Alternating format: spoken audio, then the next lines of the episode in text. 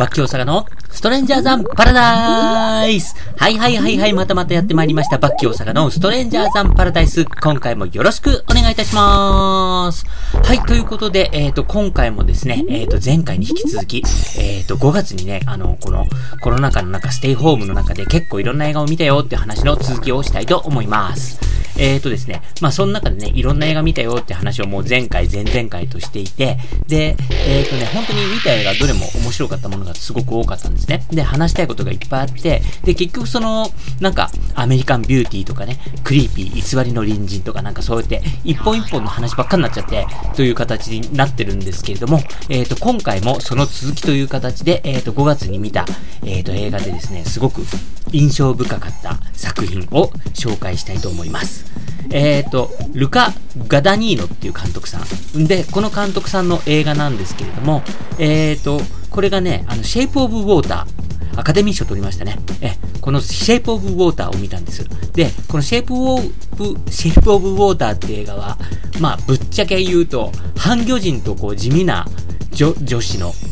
まあ、ラブストーリーなんですよね。で、あの、まあ、そう聞いてて知ってたんですよ。で、見たよっていう人の話とかも聞いてて、なんで半魚人との恋物語を映画にしたんだろうみたいな話をよく聞いてたりとかね。うん。まあ、そんな感じだったんですけども、あの、やっぱりね、その、アカデミー受賞してるっていう作品だしっていうことで、すごい気になってて、ちょっとこのタイミングで見ましたと。うん。したらこれがね、すっごい面白かったんですよ。うん。で、それで、やっぱり、この監督のことがすごく気になって、その、この、ルカ・ガダニーノ監督の前の作品も、あの、ちょっと、見れてないものがあったので、君の名前で僕を呼んでという作品なんですけれども、えっ、ー、と、こちらもね、あの、合わせて、まあ、続けて見たという話を今回していきたいと思います。はい。ということで、えっ、ー、とね、まあ、あの、本当に、あの、アカデミー受賞したりとかっていうことで、えっ、ー、と、話題になっていたシェイプオブウォーターですね。で、あの、さっきも言ったように、半魚人と、まあ、地味な女性の恋物語っていうね、なんじゃそりゃっていう感じなんですけども、これがね、本当に面白かったんですよね。で、今言ったみたいに、まあ、どんな話？って言って、うん、言ったら、本当にその半魚人と地味な女性の恋物語なんです。で、まあ、ストーリー展開とかも大体こう想像がつくような展開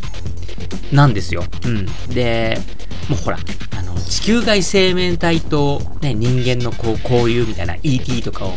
はじめとするね、そういうジャンルってあるじゃないですか。で、あとは、あの、まあ、人魚姫物とかね、ちょっと古いですけど、トム・ハンクスが若い頃に出てたね、スプラッシュっていう映画があって、これはあの、トム・ハンクスがやっぱり人魚の女性を助けるっていう話だったりとか、えっ、ー、と、90年代その頃には、あの、天使と男の子が恋をするっていう、天使とデートなんて映画もありましたね。うん、だからなんか、まあそういう、まあある意味ね、この、ジャンルものですね。で、やっぱりこう、捉えられた半魚人が、まあひょんなこととで、その地味な生活をしてる女性と出会って、こう少しずつ意思疎通をしていって、みたいな、そういうストーリーなんですね。で、そのストーリー的な新鮮さっていうのはそんなにやっぱないんですけれども、やっぱりなんですかこの監督さんはね、撮り方がうまいんですよね。その、地味な女性が、やっぱり、ね、半魚人に恋をして、みたいなところで、でも、それでも、やっぱり、ね、なんか、そういうこう異色な恋なのに、やっぱりどんどん変わっていく様子とかね。で、それによってこう、ね、心が高まったりする描写とか、だんだんだんだん少しずつだけど、こう、意思疎通ができるようになって喜びとかね。なんかそういうものが、すごくうまく映し出されてるんですね。で、えっ、ー、と、こういったね、あの、禁断の恋物、例えば、さっき話したね、トム・ハンクスのね、スプラッシュ、人魚に恋した男の子とか、ね、天使に恋した男の子とか、まあ、こういうこう、禁断のラブロマンスものっていうのは大体やっぱり、こう、それを阻止しようとする、こう、悪役みたいな人がいるわけですよ。で、ね、人魚だったら人魚を捕まえろって、半魚人だったら半魚人逃がすな捕まえろみたいな、まあそういうのがあって、こう、絶対追っかけられたりっていうシーンがあるんですけど、そのね、追っかけてくる悪役も絶妙なの。本当に、もう、うざいし嫌なやつだけど、なんかこう、なんでこう人間臭さもあり、うん、すっげえ嫌なやつなんだけど、なんか、ああ、こういうやついるわ、わかるわ、みたいな感じのね、なんか、そういうところ。で、あのー、ただでは起きないっていうかね、なんか、結局こう、なかなか追っか追っかけきれないんだけれども、それでも、こう、結構、必要に追っかけてくるみたいな、そういうところの展開とかもすっごく面白かったし、だから、こういうね、映画にありがちな、うん、早く逃げて、早く逃げて、みたいな、そういうところもすっごい楽しませてくれたんですよ。だから、そういうところも含め、すっごく面白かったですね。で、えっ、ー、とね、まあ、半魚人が相手なんで、水の中で、こう、うん、ラブロマンスみたいな展開するシーンもあるんですけど、このシーンもやっぱりすごいすごかった。面白かったですね。で、ね、この水の中で2人が愛し合うシーンっていうのがあるんですけど、これをね、どういうシチュエーションにしたかっていうのも、これ見たことない人はもうぜひちょっと見てください。ほう、こう来たかっていうね、こう、今までなかったなんか見せ方ですよ。だから、それもすごい面白かったなと思って。で、オープニングでちょっとこう、水に沈んだ部屋みたいな、こう、完全に水に沈んだ部屋みたいな描写があるんですけど、それが、なんかそこら辺に紐づくんですよね。だから、ほう、なるほどね、みたいな感じで。で、とにかくそういうこう、描写とかを含めて、このルカ・ガダニーノ監督さんっていうのはすごくね、やっぱり映像作家としてもすごく美しい映像を撮る人だなーっていうの。うん。だから、その王道のね、その禁断の恋物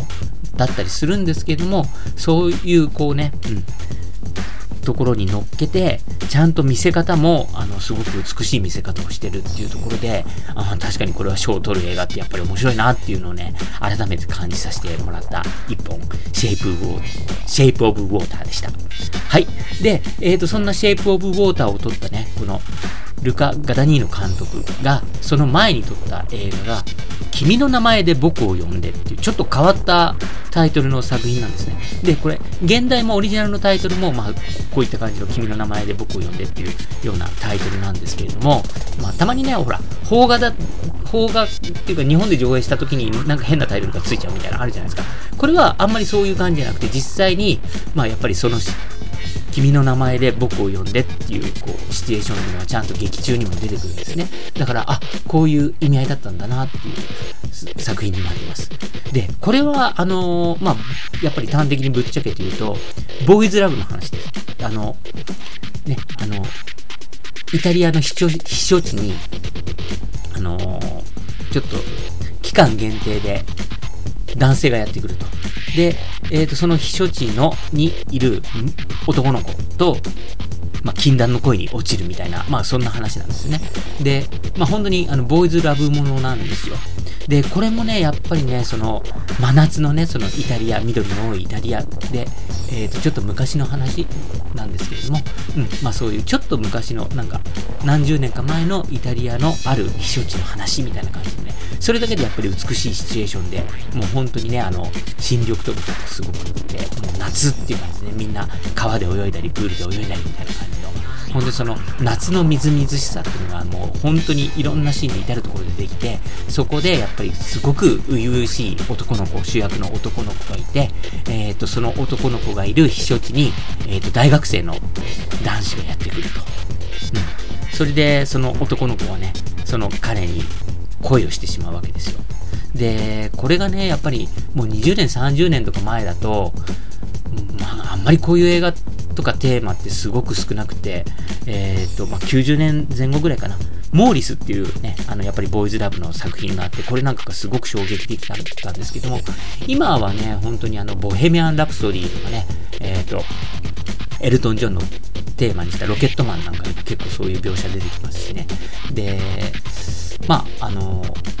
ありえない話ではないみたいな感じで扱われてることも多いんですけれども、えー、まあやっぱりね、あのこういうのには抵抗があるっていう人も当然いると思うし、ね、男同士のキスシーンとか結構そういがっつりあるんでね、そこら辺がどう映るかっていうところなんですけど、あの、一つ言えるのはやっぱりそういう題材だからっていうわけじゃなくて、もちろん男女を映す時もそうなんですけど、美しければやっぱりそれがすごく素敵にロマンチックに見えるわけですよ。で、そこら辺はね、やっぱりこの監督すごく描写がみずみずしくて、すごく綺麗に映してるんですよね。で、えっ、ー、と、まあ、レビューなんか見ると、この、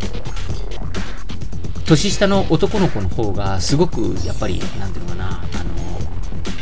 好きになってくれる女の子がいて、その子なんかともね、イチャイチャしたりとかするんですよ。その大学生の彼に思い、思いが届かないからって、その腹いせみたいな感じで、ね、あの、近くにいる女の子との、関係持ってみたいなところとか、で、そういう女の子に冷たくしちゃったりみたいな、結構、あの、割と、うん、軽くあしらって傷つけたりとかね、あの、すごくそういう描写もあるんですね。だそれで、あとは、その男の子がね、あの、彼に思いが届かなくて、すごくむしゃくしゃして、結構ね、あの、自暴自棄になるとかね、結構そういうシーンがあるんですよ。で、そこら辺のシーンを見て、やっぱりすごく、なんか、この子には共感できないとかね、すごくなんかそういう、まあ、彼のその、無邪気を超えたなんかそういうなんか雑な感じの、うん、描写がちょっと嫌だったみたいなことを言ってる人も多いんですけど、これって、じゃあ、あの、自分がね、10代の頃、もう15、6、それからね、あの21、2ぐらいの時って、どうだったかって思うと、やっぱりなんか思いが届かない時に自暴自棄になったりとかね、なんかちょっと人に乱暴な、うん、振る舞いしちゃったりみたいなところって、みんな、なんか、男子なんてそんなもんじゃねって思うんですよね。俺もそうだったし。うん、だから、なんか、そういうのがすごく率直に描かれて、僕は逆にすごく共感できたんですよね。なんか、これがね、いい年こいたやつがそういう態度だったら、こいつクズだなって 思うんだけど、やっぱり15、6とかのね、男の子がなんかすごくいろんなこと葛藤して、ましてや今回のシチュエーションっていうのは、男の子同士なわけですよ。だから、やっぱり、ますます、そのね、女の子を好きっていうのよりも、なんかそういういろんな複雑な思い、自分の思いが届くのかなって、自分がこういう思いをね、抱いてるっていうことを相手の男性がゲッて引かれる、うん、ね、嫌がられる、嫌悪される可能性もあるわけじゃないですか。だから、そういうのですごく自分の気持ちが押しつぶされそうになってって、それで結局なんか、こう、周りにね、うん、ちょっと、うん、乱暴な扱いをしてしまうみたいなところって、多分自分がこういう状況になったらきっと同じことするだろうな、みたいなのがすごく僕は伝わって、なんかそういう描写がね、なんかすごい分かったんですよ。で、その、惚れられるね、大学生の男の子の彼の方も、そのね、年下の男の子の気持ちを受け入れてあげるんだけど、なんか全面的に受け入れちゃう、受け入れてあげちゃうと、なんかやっぱり、そうもいかないっていうね。やっぱりそのね、男性同士っていうところもあったりとか、うん、なんかそういうこう葛藤とかもすごくうまく描かれてて、うん、でもきちんとある時にね、うん、ちゃんと、うん、意思疎通を図れるように、なんかそういうシチュエーションを作ってあげたりみたいなところがね、やっぱりすごくね、切なくって、なんかすごくやっぱりそういう描写がね、このルカ・ガダニーノっていう監督はうまいなっていうのを本当に思いました。で、結局彼らは、ね、その、夏のひとときが終わって、えっ、ー、と、まあ、互いね、別々に離れ離れになるんですけれども、まあ、そんなことがあって、で、まあ、でも、年下のね、主人公の彼の方はね、あの、大学生の彼のことを、やっぱり思ってるんですよ。元気かなみたいな感じで。で、まあ、ラストちょっと、ちょっとだけ話しちゃうと、まあ、冬なんですよね。夏が終わって、まあ、冬が来てってところで、うん。で、まあ、あの、ちょっとした一つ区切りがつくんですけれども、その、ラストでね、あの、彼が、まあ、やっぱりね、その、年上の、うん、好きな彼のことを思って、泣いてるんですよね。で、そのシーンがラストなんですよ。で、そのね、ラストのその男の子が泣いてるシーンで終わるっていうね、これがまた俺すごいこの映画史に残るなんかエンディングだなって僕は思って、あの、なんていうのかな、切ないし、うん、すごく分かりやすい、なんか、うん、悲しくて泣いて終わるってなんかすごく分かりやすい描写なんだけどなんかそれをちゃんとこうラストにしっかりあの逃げないで真正面から映して終わるっていうのがねありそうでなかったエンディングだなっていうところで僕はこのラストシーンはすごくあ,、まあ、ある意味衝撃だったとかインパクトがあったとかね、うん、あのすごく印象深かったんですよね。でそれと同時にあのさっき話した「シェイプ・オブ・ウォーター」そして今回のねこの、えー君の名前で僕を呼んで、この作品を作ったルカ・ガダニーノ監督さんの、すごくその、描写力、うん、あの、美しい映像の作り方、それからあの、繊細なね、心理の捉え方と、描写がうまくこう噛み合った、そういう映像の作り方って、もうほんとうまいな、この人も、みたいな感じでね、すごく、この2作品が今回すごく、うん、あの、僕の心を掴みましたね。うんですね。で、ね、僕は本当にその、ボーイズラブ的な ものは、あの、自分はそういう思考はないので、うんって思うところもあるんで、普通に男女の話だったらもっとなんか のめり込めて切なくなれたかななんて思うんですけど、でも、やっぱり、その、男性同士だから、その、より届かない、ね、思いは通じ合ってね、男女だったら思いが通じ合えば合致するんじゃないですか。だけど、うん、思いが通じ合ってるんだけど、まあ、いろんな要因があって結局、なんか、うん、すべ、てを通じ合え、合わせるわけにはいかないみたいな、なんかそういう切なさっていうのは、なんかすごく分かりました。はい。で、ちなみにこの君の名前を僕を読んで、僕を読んでって作品は、なんか結構こう長いスパンで連作にして続編を作る計画みたいのがあるらしいんですね。だからこれもなんかすごいなと思うんですけれども、ね、あの、今までその男女で、うん、なんかそういうね、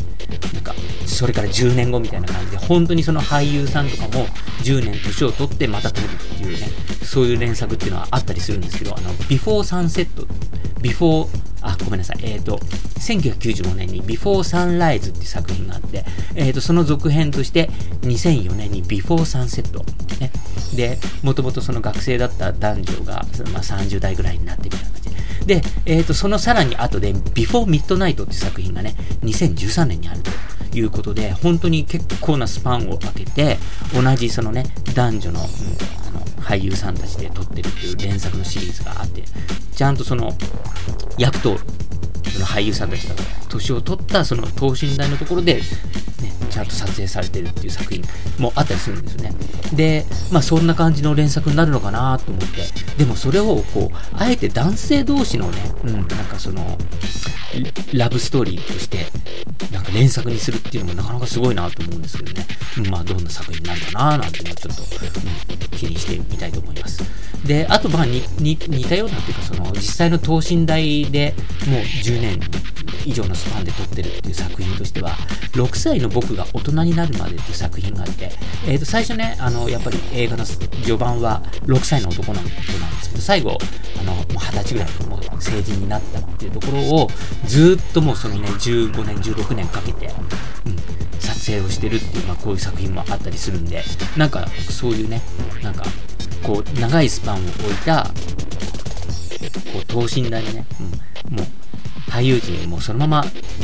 こう、成長した後に同じ役を演じるっていう、なんかそういう、こういうね、なかなかね、撮ろうとしても撮れないこういった作品の、なんか新しい形っていうのを、この、ルカ・ガダニーノ監督だったらなんか作ってくれるんじゃないかななんて思って、ちょっとそんなことも期待しつつ、え、あの、次回作もちょっと見てみたいななんて思ったりしました。はい。バッキー大阪のストレンジャーザンパラダイス。えー、今回はですね、え、ー、と、5月にいろんな作品を見たんですけれども、え、ー、と、その中でもすごく特に印象的だった、えシェイプオブウォーター、それから、君の名前で僕を呼んでの、ルカ・ガダニーノ監督の作品2作品について、えお話をさせていただきました。それではまた